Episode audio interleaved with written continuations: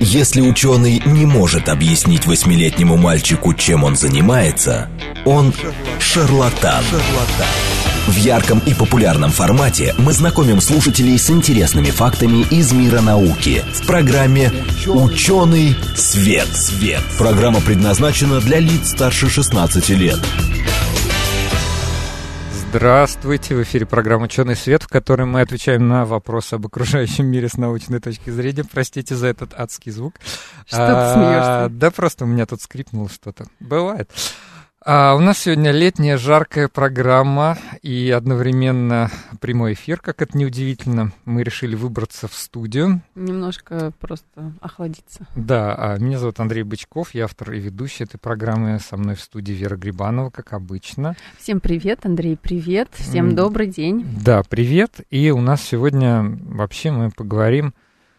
Ой, ладно, не буду пока пытаться формулировать, лучше представлю нашего сегодняшнего гостя. А, У нас сегодня в гостях Денис Кузьмин, директор физтех школы биологического... э, Нет, даже так. Директор э, школы би- биологического и медицинского направления. Короче, у меня тут все смешалось, записал не- не- несколько штук. А, Денис, как вас правильно вот э, звать, величать, представлять официально? Добрый день. Э, Ну, если возвращаться к той формулировке, которую вы пытались произнести, то директор физтех школы биологической и медицинской физики МФТИ. Отлично. Или руководитель биомедицинского направления МФТИ. А как, Так проще. а как так получается? э, МФ- Физтех звучит и в начале, и в конце МФТИ. Тут что-то... Ну, вы же понимаете, физтех, э, и тут вот первая буква F, она Ага. определяет физику, и мы, в принципе, на физтехе очень любим, как... мы любим аббревиатуры, это правда, и мы очень любим, когда слово физика вот начинает название и заканчивает. Физтех школа биологической и медицинской, но физики. То Мгм. вот Да, замкнуто. Я бы вот так хотел сказать. Значит, сейчас пора а, абитуриентов, да, Да, поступлений, вступительных экзаменов. вступительных экзаменов, Все э, готовятся. ЕГЭ. Потом еще пандемия внесла некоторый разброс, мне кажется, в эти процессы. Да, и мне кажется, сегодняш- куда. сегодняшняя наша программа, у нас же ведь аудитория-то взрослая достаточно. Вряд ли я могу представить себе, что современные, простите, зумеры слушают вот эфирную радиостанцию. Ну, если только в записи где-нибудь там в ТикТоке трехминутные отрывки. Или там еще нельзя пока три минуты. По-моему, минутные. Вот. И, ну, возможно, для родителей, да, для, ну, и вообще интересующихся наукой, там, совре- современной наукой, возможно, эта Для программа тоже наших будет интересна. слушателей, я думаю, тоже будет интересно. Да, вот, например, у нас несколько выпусков назад была декан нового открывающегося факультета РНИМУ имени Пирогова, Это да, был не новый второго факультет. меда. Это было новое направление Ну, в новое рамках направление, э, да. одного факультета. Как там, международный, да, международный. Международный факультет, да. И вот мы говорили об образовании медиков, что там вообще хорошо, что плохо, насколько это вообще актуально, какие проблемы. Какие направления в науке? Да, в с этим существует. медицинской науке. Да, а сегодня мы поговорим вот про другое направление. Получается, про биологическое и медицинское направление, но при всем при этом в физтехе. Вот. И сразу возникает вопрос к Денису. Как-то немножко какое-то противоречие, нет? Мы привыкли, что да, физтех это физика в первую очередь, так? Да. У всех же вот это, что вот физтех это там самые лучшие физики вообще э, Москвы, России, там мира, не побоюсь этого слова. И тут вдруг биомедицинское да, направление. Да, как так? Объясните нам. Ну, я начну, если вы позволите, все-таки сделав шаг назад и скажу пару слов в принципе про физтех, а потом объясню, как мы, как физтех дошел до жизни такой, что вот распустился до того, что запустил Life Science направление. Ну да. Физтех небольшой университет, институт, вуз, всего 7,5 тысяч студентов. Мы считаем себя бутиковым э, институтом. При этом э, среди выпускников физтеха э, или тех, кто работал на физтехе, 10 нобелевских лауреатов. При этом не очень хорошая новость для тех, кто поступает. Самый высокий средний балл ЕГЭ среди поступающих по вузам, ну, по всем э, вузам страны. И, соответственно, вот то, о чем мы с коллегами говорили раньше, если брать глобальные рейтинги, оценивающие университеты, это номер один по физике в стране, Мгм. это номер один по компьютерным наукам в стране, номер один по математике в стране. Я основываюсь на рейтингах Times High Education, QS и других уважаемых организаций. И интересно, что если мы возьмем а, вот количество всех выпускников как знаменатель, Мгм. а в числитель поместим, а, например, академиков и член-корреспондентов, а потом сделаем ту же самую процедуру только со списком Forbes, внезапно выясняется, что физтех самый большой донор списка Forbes отечественного и Отечественной Академии Наук. Мгм. Интересное наблюдение. Я сейчас с Форбсом, если честно, сразу не поняла вот э, аналогию. То есть можно еще раз просто? Я не Да, поняла. если мы берем количество людей, которые Да. сейчас представлены в российском Forbes, Да, и смотрим, кто из них закончил физтех, да. Не Ну, в общем, редакции. да, Я поняла, поняла, что в Вот. списке. а, так, да? а потом делим на количество выпускников физтеха, От- а потом берем других выпускников, э, точнее, других участников Forbes, смотрим, из какого они университета, и А. делим на знаменатели на количество Да, выпусков да, да. в том вузе, то выясняется, что физтех самый эффективный донор ну, в- при пересчете, да, относительно, самый эффективный Понятно. донор э, списка Forbes. То есть, иными словами, э, физтех, э, заканчивающий физтех с высокой долей вероятности становятся обеспеченными людьми. Вот такая вот И- есть Или в история. списке Forbes. Или в списке Forbes, а вот, например, еще такой джинсовый момент, вот если посмотреть э, jobs.ru портал, опубликовал сейчас свежие-свежие данные о том, как меняются зарплаты выпускников. И вот рост на 28% и абсолютное первое место среди выпускников занимает МФТИ. Средняя зарплата выпускника физтеха 169 тысяч рублей. Извините, здесь я, конечно, не могу не вставить свою парочку комментариев. Да. Но мы же не можем так делать. Послушайте, что значит средняя зарплата выпускника? Вы же сами сказали, что там, ну, выпускников может быть, ну, меньше, чем в других вузах. Специальностей может быть все-таки меньше, чем в других университетах.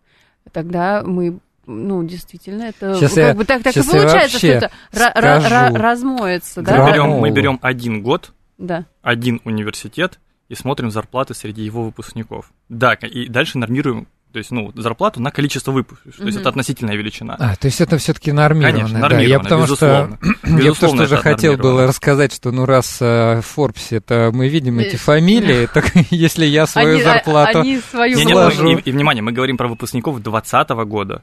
То есть это 20 отдельно по 19 отдельно по Мгм. 18 То есть динамика показывает, что выпускники востребованы, и востребованы классно. Две штуки, которые тоже хотел сказать про физтех, перед тем, как перейти опять к Life Science, опять перейти, пообещать перейти к Life Science. Да. А, у физтехов одна из самой сильной аламни.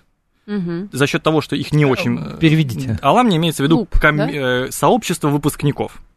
И при этом э, за счет того, что их немного, все друг друга держатся, плюс многие живут в общежитиях, проходят практики вместе, это все там сплочает и так далее, и так далее. И это действительно одно из самых мощных движений по тому, вот что я наблюдаю, это участие как раз выпускников в жизни э, института. Это и донорство, и поддержка грантами, это и бесконечное проведение каких-то интернетов, подарки ноутбуков и так далее, и так далее. И здесь это более-менее понятное упражнение, мы к нему как бы так уже немножко привыкли там на физтехе. А вот то, что физтех сделал в этом году, это учредил свой пенсионный фонд для преподавателей, вот это я ахнул, если честно. То есть Это просто круто. пришли выпускники и сказали, ну, пришли выпускники и сказали, слушайте, как бы мы так заботимся о молодежи. Вот у нас э, был кейс, э, есть наш выпускник, известный Ратмир Тимашев. Он приехал и сказал, пандемия, очень высокая конкуренция, ну, в силу там некоторых моментов на Всероссийской Олимпиаде, да, там э, не проводили финальный тур, и поэтому всем, кто, э, ну, вышел из зональной, там, да, всем, кто был допущен, их признали победителями, то есть они получили право поступать без Мгм. вступительных экзаменов, из-за Мгм. этого сумасшедшая была в прошлом году конкуренция и так далее, и так далее, и мы поняли, что без грантов мы не справимся. Мгм. И приехали наши выпускники и сказали, слушайте, мы поняли, что произошло, и они дали колоссальную сумму, сказали, это на наших э, подрастающих, на тех, кто поступает, и они поддержали просто красиво. И эти же люди, плюс там, э, ну, другие э, участники там, э, ну, другие выпускники, пришли и сказали, у нас много профессуры, которые Мгм. уходят на пенсию. Мы хотим поблагодарить их за то, что они принимали участие в жизни физтеха. Мы хотим учредить свой фонд, который будет поддерживать сотрудников физтеха, уходящих на пенсию. И вот по мне, так это, это очень крутая инициатива, это красиво, и это, это физтех, и это современный институт. Это, это социальная позиция, это вообще позиция по отношению к тем, кто приходит, поступает, молодая группа, и к тем, кто уходит, но посвятил часть жизни образованию и тем, Ну, ну, может и быть, тем же и работе, не обязательно же, да, Конечно. только образованием заниматься. Я про такое не слышал ни не в одном российском интересно. университете. Не, ну то есть в смысле э, мы, э, в общем-то, мониторим. К нам, э, опять же, вот есть исследование связи Forbes, значит, зарплаты выпускников и так далее. А если провести компактное исследование выпускников или сотрудников, значит, физтеха, mm-hmm. допустим, МГУ, там, не знаю, Бауманки, ну, я не знаю, какого-нибудь там первого меда э, э, среди гостей нашей программы, то физтех там точно как бы в лидерах, и, соответственно, даже, даже не будет сомнений. А ну, еще очень, много, очень да. многих современных ученых даже если они изначально из другой отрасли и работают в каком-то профильном институте, у них обязательно найдется аффилиация, а что он еще профессор в МФТИ и преподает. Поэтому тут у нас-то вообще нет сомнений. Может, у наших слушателей будет сомнение, что это действительно вуз такой прям... Давайте... Мы им комплименты да. раздаем сегодня. Давайте вернемся, как вы сказали. Да, да ну как так? Физтех, все понятно. Вот мы, кстати, до эфира обсуждали тоже с высшей школы экономики. Вот тоже интересная история. Да, как так получается? Почему Life Science э, пророс в физтехе? Мы пришли к этому в два этапа. Э, понятно, что традиционно была физика и математика, ну, инженерные Информатика, науки. наверное. Вот вы опередили меня. Извините. Дальше стало Ладно. понятно, ну что, вот смотрите, пришли ребята, они классно знают математику и физику. Ну, очевидно, что на это хорошо ложится цифра. Угу. И это был такой достаточно э, ну, сложный эксперимент с точки зрения преодоления вот того самого общественного мнения вот внутри о физтехе, да, и внешнего, так называемого большого физтеха. То есть, что мы пробуем себя в новой э, сфере, да, компьютерной науки.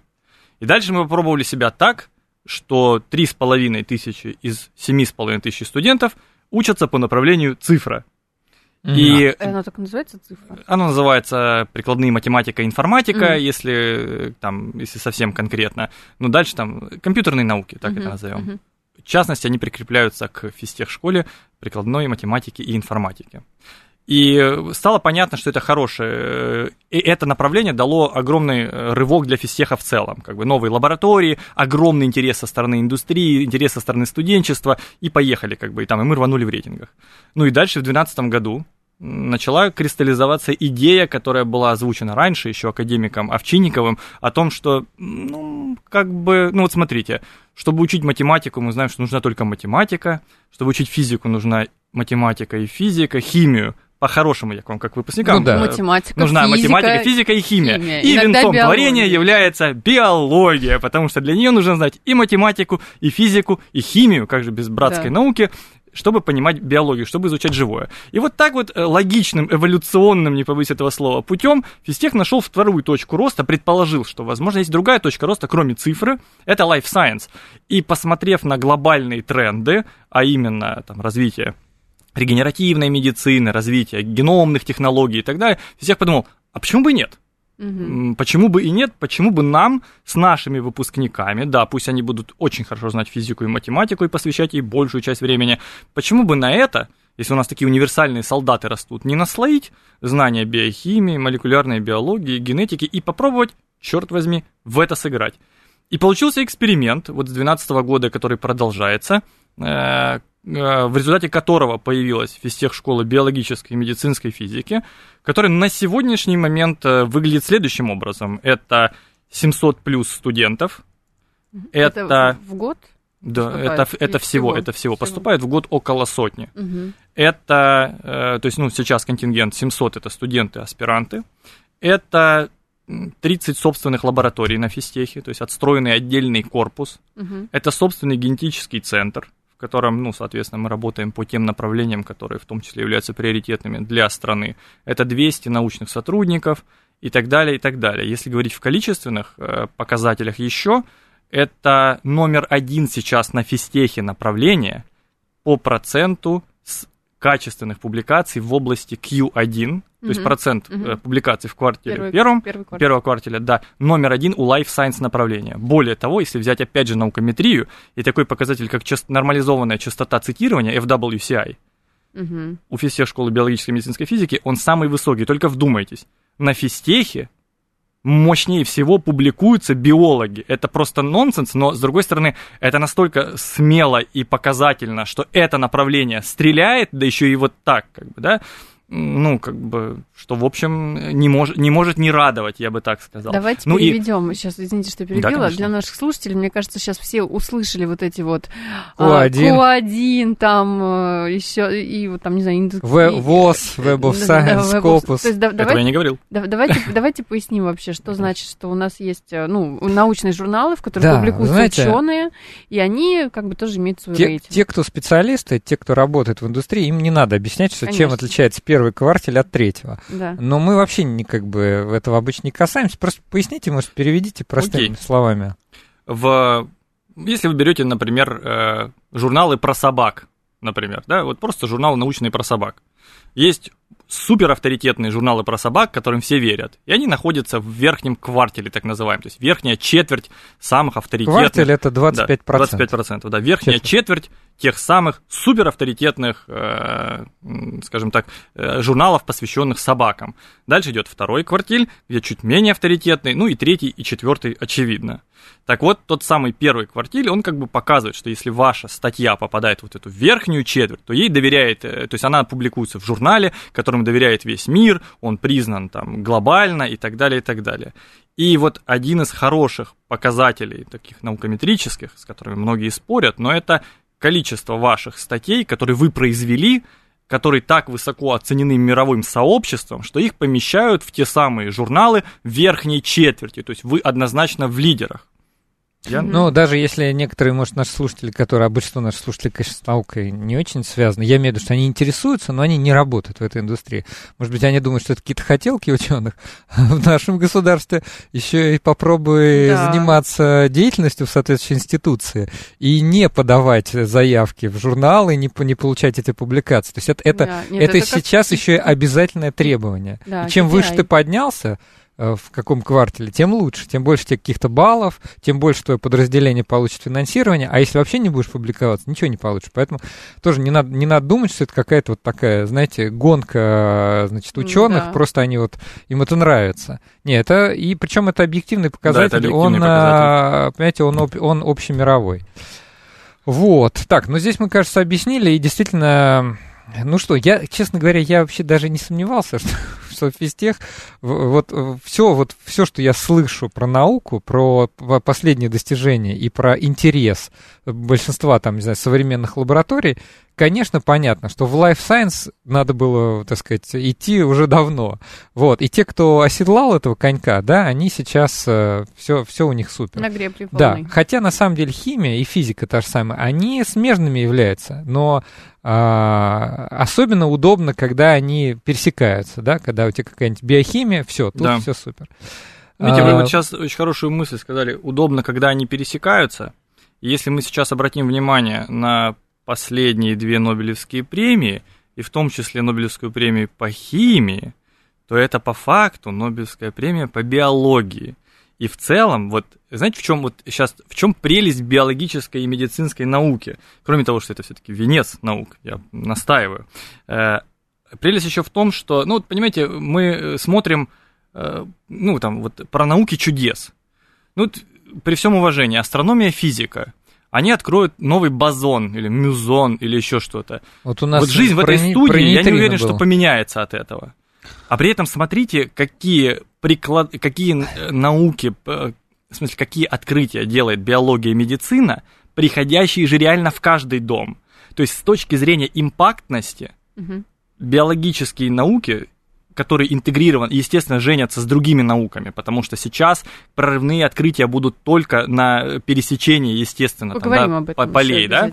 Э, ну, можно посмотреть, что там, редактирование генома, спасибо, лечение онкологических заболеваний, да, там, лечение всяческих орфанных заболеваний и так далее, и так далее. И это все биология, там, эти искусственное мясо и так далее, и так далее. То есть вот то, что сейчас приходит конкретно в нашу жизнь и ее меняет, это биология, и это, ну, вот это чудесно. С одной стороны, я прекрасно понимаю нашего гостя, э, что называется, каждый кулик свое болото хвалит. Это абсолютно правильно, и я сам такой же. С другой стороны, вот... Химию э, хвалишь. Я химию хвалю, да. И, да, э, Да, в, в- в зависимости от того, в какой я аудитории нахожусь. Давайте Вот. так. Значит, но я просто хотел сказать, что а, вот а, не так давно меня, например, наш гость, у нас был гость, я считаю, самый выдающийся в России исследователь нейтрино, Сергей Троицкий, да, из института, института ядерных исследований РАН. Вот, большой э, серьезный ученый и одновременно популяризатор.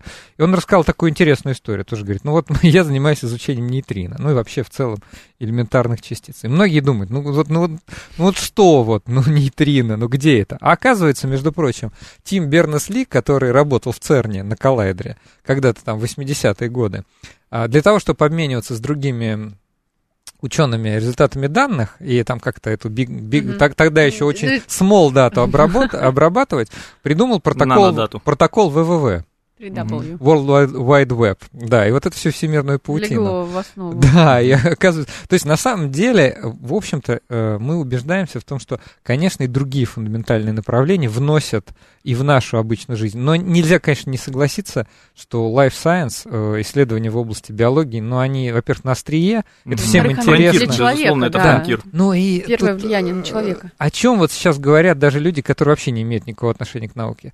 Сертифицировано. Где, где там третье, третье, значит, Фаза испытание, клинических третья фаза клинических да, исследований? А чем Где вакцинироваться, говорят лекарства от они? рака? Да, это все Да-да-да. точно область больших данных и область, би- ну, так сказать, биологических наук.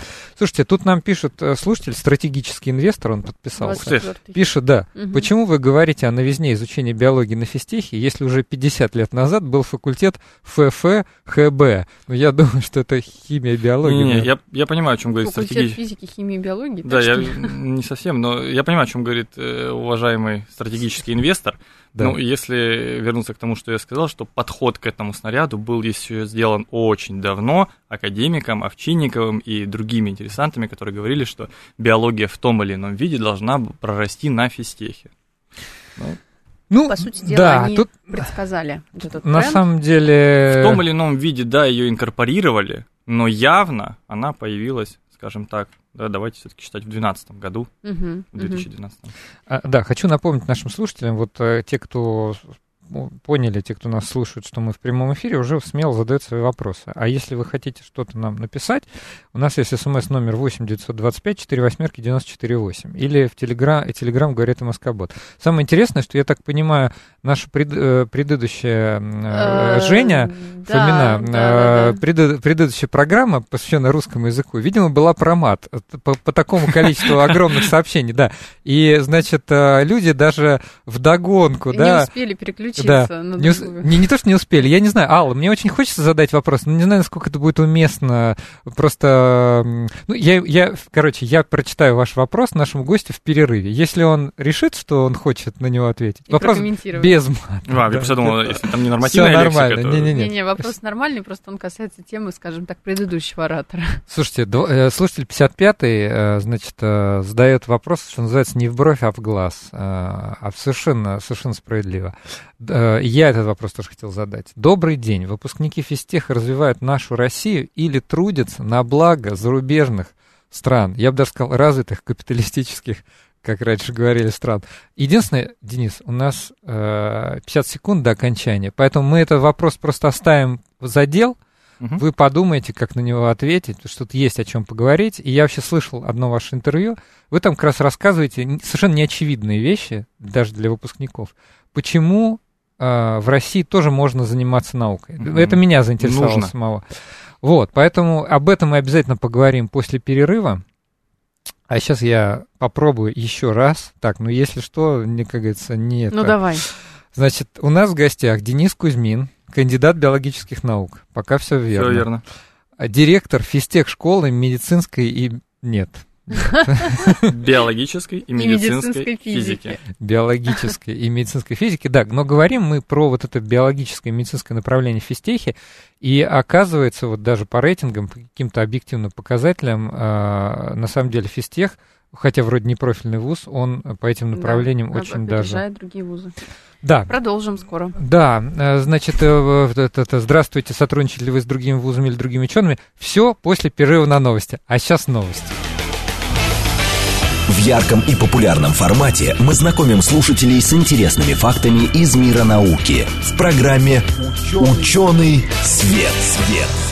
Здравствуйте, в эфире программа «Ученый свет», в которой мы отвечаем на вопросы об окружающем мире с научной точки зрения. Как звучит из анонса нашей программы, мы там в каком? В ярком и. Популярном и популярном. Ну, яркое точно прозвучало, вот. Слушайте, вот про яркое. Мы тут э, в середине, значит, э, на время новостей обсуждали с нашим гостем э, тот вопрос, который нам задала слушательница. Мгм. Алла задала, мне кажется, не-не-не, личный вопрос нашему гостю, Денису. Вы тоже считаете, что ругаться матом в присутствии других людей – это вещь допустимая и безобидная? Просто интересно, что об этом думает молодой ученый.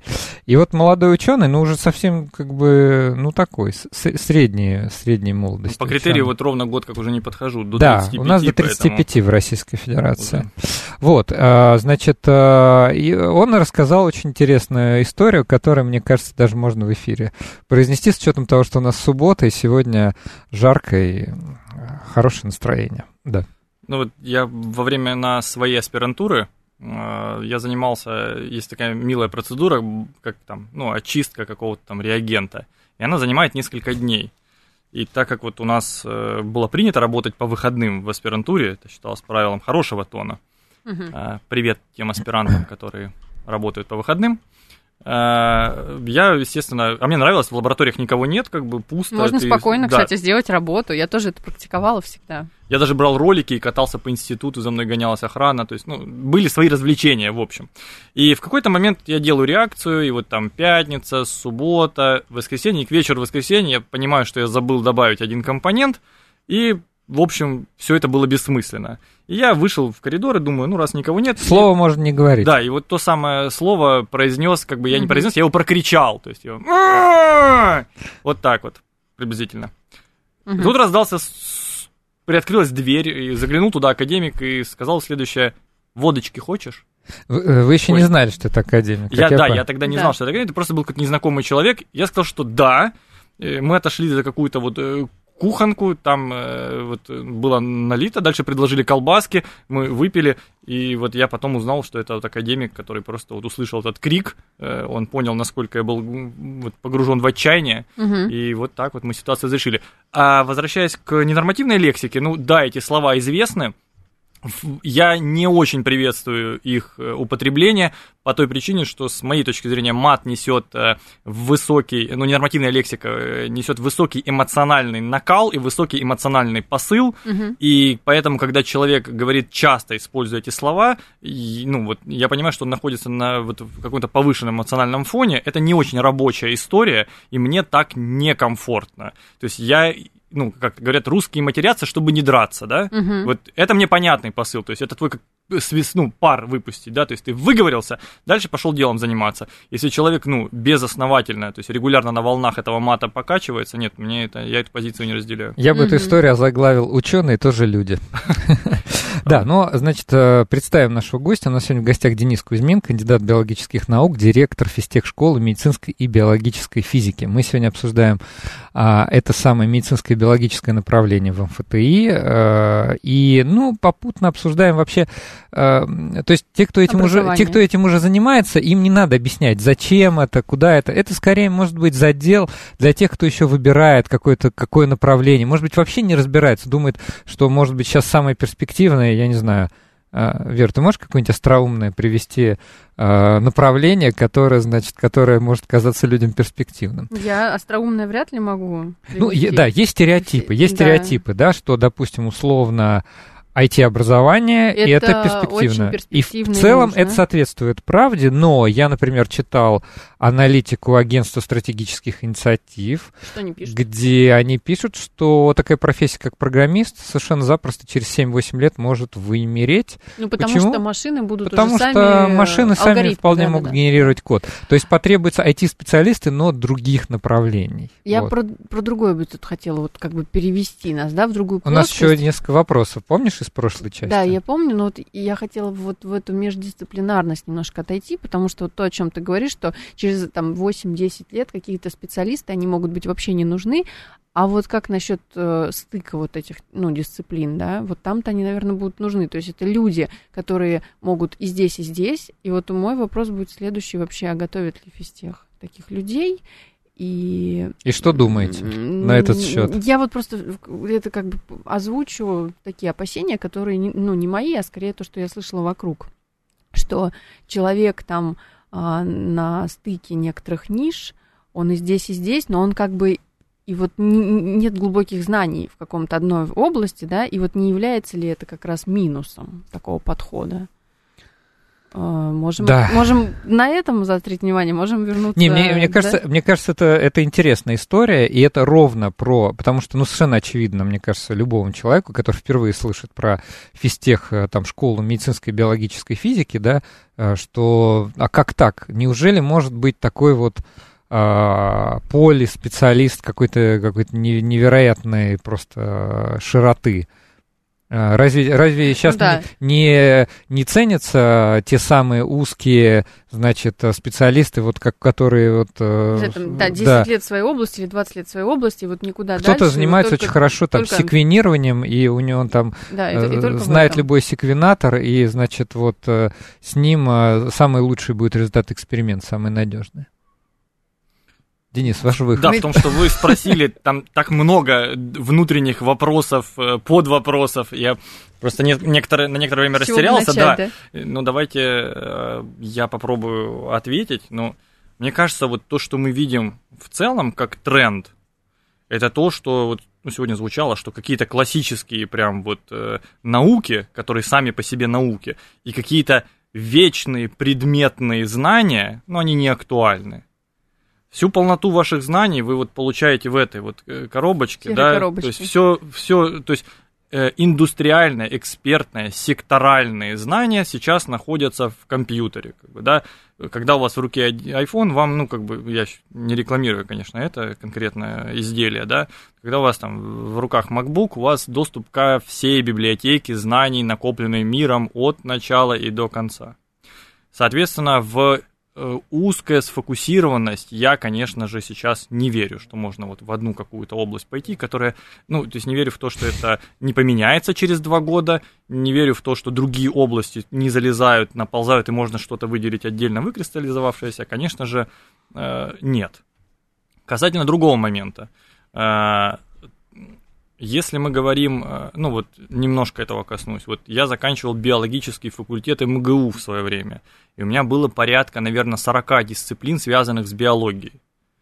По факту пригодились 5, угу. помню я 3. Угу. И если честно, я практически уверен, что если я прослушал эти 6 дисциплин или 5 дисциплин, я бы ничего не потерял, не прослушав остальные, сейчас без обид, да. Поэтому я думаю, что такая же ситуация есть в каждой из тех четырех предметных областей, да, в которых мы готовим специалиста, а именно физика, химия, э, там, математика, IT, ну, там, и биология. Все-таки mm-hmm. IT мы тоже, мы Python даем, да, э, в, каком, ну, в каком-то минимальном уровне, потому что... Язык мы, программирования. Да, язык перевожу. программирования, в том числе, потому что мы готовим ребят, которые занимаются биоинформатикой, там, супер актуальным направлением, вычислительной медициной, как раз где идет работа с большими медицинскими данными, здесь нужна алгоритмика, понимание математики, понимание статистики и так далее. И я думаю, что в, каждом, в каждой из этих дисциплин есть 5-6 знаний, да, 5-6 блоков, которые достаточны человеку для того, чтобы понимать, как, куда ему пойти, что ему спросить, что ему загуглить, чтобы mm-hmm. получить необходимую экспертную оценку, да, то есть что ему там в базе данных, там, PubMed, да, это где хранятся статьи, что им нужно искать, что им нужно найти, чтобы ответить на вопрос касательно этой э, конкретной там э, задачи. Ну а если отвечать вообще концептуально, то, конечно, э, мы сейчас говорим о том, что образование должно перестраиваться в форму метаумений, то есть умение приобретать умения, да, то есть здесь вы должны получить, то есть студент должен получить некоторое универсальное умение Э, получать умение, то есть э, метаспособность, то есть способность учиться, применять единый подход к тому, чтобы добывать знания. К чему он это будет прикладывать, на каких примерах он этому будет учиться. В данном случае это будет там, биология, математика, физика там, и химия, например. В случае там, программирования другой там, набор, да, то есть это одна из тех ошибок, с моей точки зрения, которые делают выпускники физтеха. Они считают, что из-за того, что они очень много учили физику, у них все в жизни получилось. Нет, ребята, из-за того, что вы так, э, из-за того, что с вами происходило, когда вы учили физику, что вы научились упорству, что вы подходили к этому с трудом, что вы, э, ну, в смысле, прикладывали труд, что вы учились терпеть, что вы выстраивали логику и так далее. И так далее. Вот то, что с вашими мозгами происходило на примере, в данном случае, физики, вот это дало вам такое ускорение и такой успех – вы могли бы, вы с тем же набором там, исходных знаний, прикладывая это к серьезной химии или к серьезной математике, могли бы сделать такой же успех. И здесь не предмет в том, что вам дали 1500 часов физики, и это вас сделало такими. Конечно же, нет. Ну что ж, э, э, понятно. Э, да, как бы ваша идея понятна. Значит, тут несколько тоже ремарок, и мы, нам надо обязательно вернуться к тем вопросам, которые у нас были до перерыва. Да, Просто хотел сказать, что Алла написала, вот, который спрашивал про мат, написал, физтеховец меня не разочаровал. Браво. Спасибо, Алла. Значит, ну давайте теперь вернемся. Да. А, выпускники физтеха развивают нашу Россию или трудятся на благо зарубежных стран? Вот достаточно, ну, я попробую ответить на ваш вопрос, как я его понял.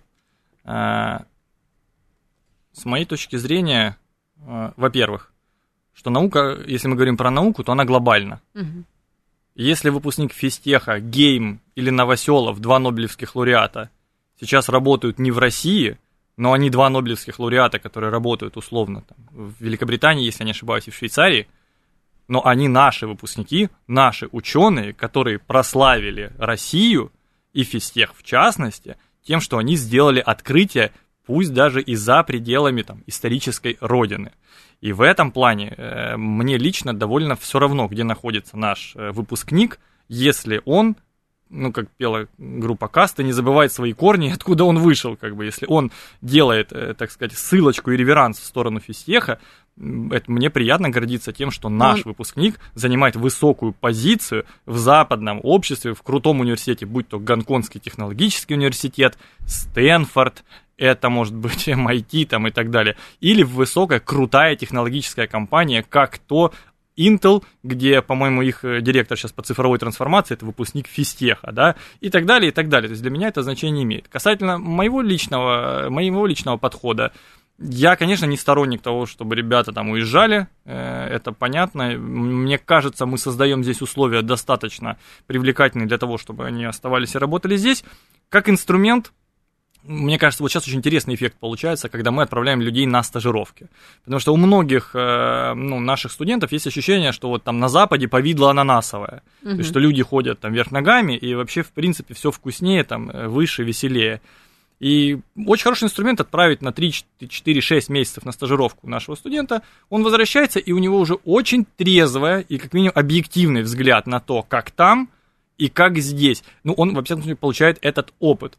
И, как правило, становится понятно, что интереснее ездить туда на стажировку становится, угу. чем вот э, переехать, да, угу. то есть мы лишаем его этой стадии необратимости, что он выпустился и сказал, а вот теперь я пошел там во все тяжкие, то есть уехал угу. там куда-то там и пробовать непонятно себя. еще, да, получится, и насколько успешно, да, это же тоже новый коллектив, другая страна, выбор страны, а как ее выбрать? Язык. А, язык, там... Ментальность. Да, это очень Есть какие-то конкретные кейсы, важные. например, если люди а, а, проработали, уехали на постдок а, за границу или на PhD, да, то есть там сделали диссертацию, потом возвращаются и говорят, хотим сделать лабораторию на физтехе, потому что вот что они говорят?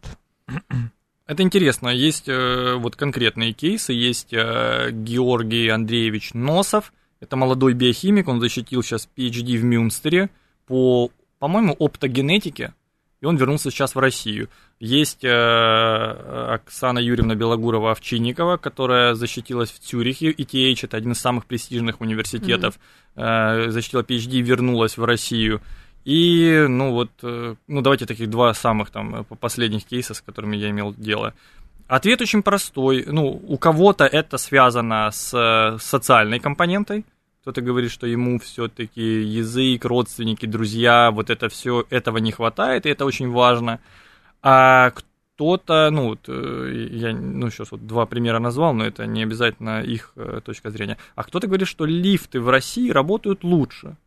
То есть молодой возвращенец, у которого есть энергия, идеи, планы и так далее, найдет поддержку здесь гораздо больше и быстрее, чем в, на Западе, потому что на Западе... Ну, конкуренция при, выше. Во-первых, выше конкуренция, во-вторых, ну, там чуть более вязкая и плотная среда, и рассказать своему руководителю лаборатории, что ты хочешь новое направление, это практически невозможно. Ну, то есть, э, есть, э, ну, очень э, такой, ну, медленно, но верно двигающийся там вот лифт, но там определенно, там другие законы жанра, скажем так, да. Кстати, извините, что, извините, что перебила, мне кажется, в России это вообще а, классная тема, когда ты вот проактивный, ты говоришь, давайте в нашей лаборатории мы будем вот эту задачу решать, или еще вот эту задачу. У меня такое ощущение, что в большинстве случаев это хорошо приживается, и ты минимум имеешь шанс быть выслушанным и поддержанным. Ну вот на физтехе сейчас э, под таких возвращенцев, э, это была отдельная программа э, поддержки, но вот у нас сейчас три человека, которые вернулись, угу.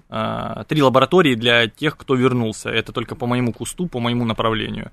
Но это те люди, которые классно, они приехали, они установили, во-первых, связи с этой, с той страной, с, той, с теми лабораториями. Они принесли новые практики нам, они говорят, слушайте, вот так, так, там это делают круче, а вот это они, правда, делают хуже, поэтому давайте вот, ну, ну это обмен опытом, взаимообогащение. А самое интересное, что они потом своих же э, студентов и аспирантов уже по там, звонку, по электронному там, письму отправили туда на стажировку, и завязывается классная международная коллаборация на очень хороших началах, с понятной преемственностью, с э, класс, ну, то есть сочетание двух школ, двух подходов. Я обожаю такие истории. Угу. А вот вы сказали про направление. Я, можно, чуть-чуть сфокусируюсь. А, три лаборатории, ну, допустим, новых. Угу. Ну, какие-то, можете вот рассказать, какие направления вообще есть, что они там, эти люди делают? Тут э, просто понять, вот новое, а что это такое-то? Вот что сейчас на гребне волны?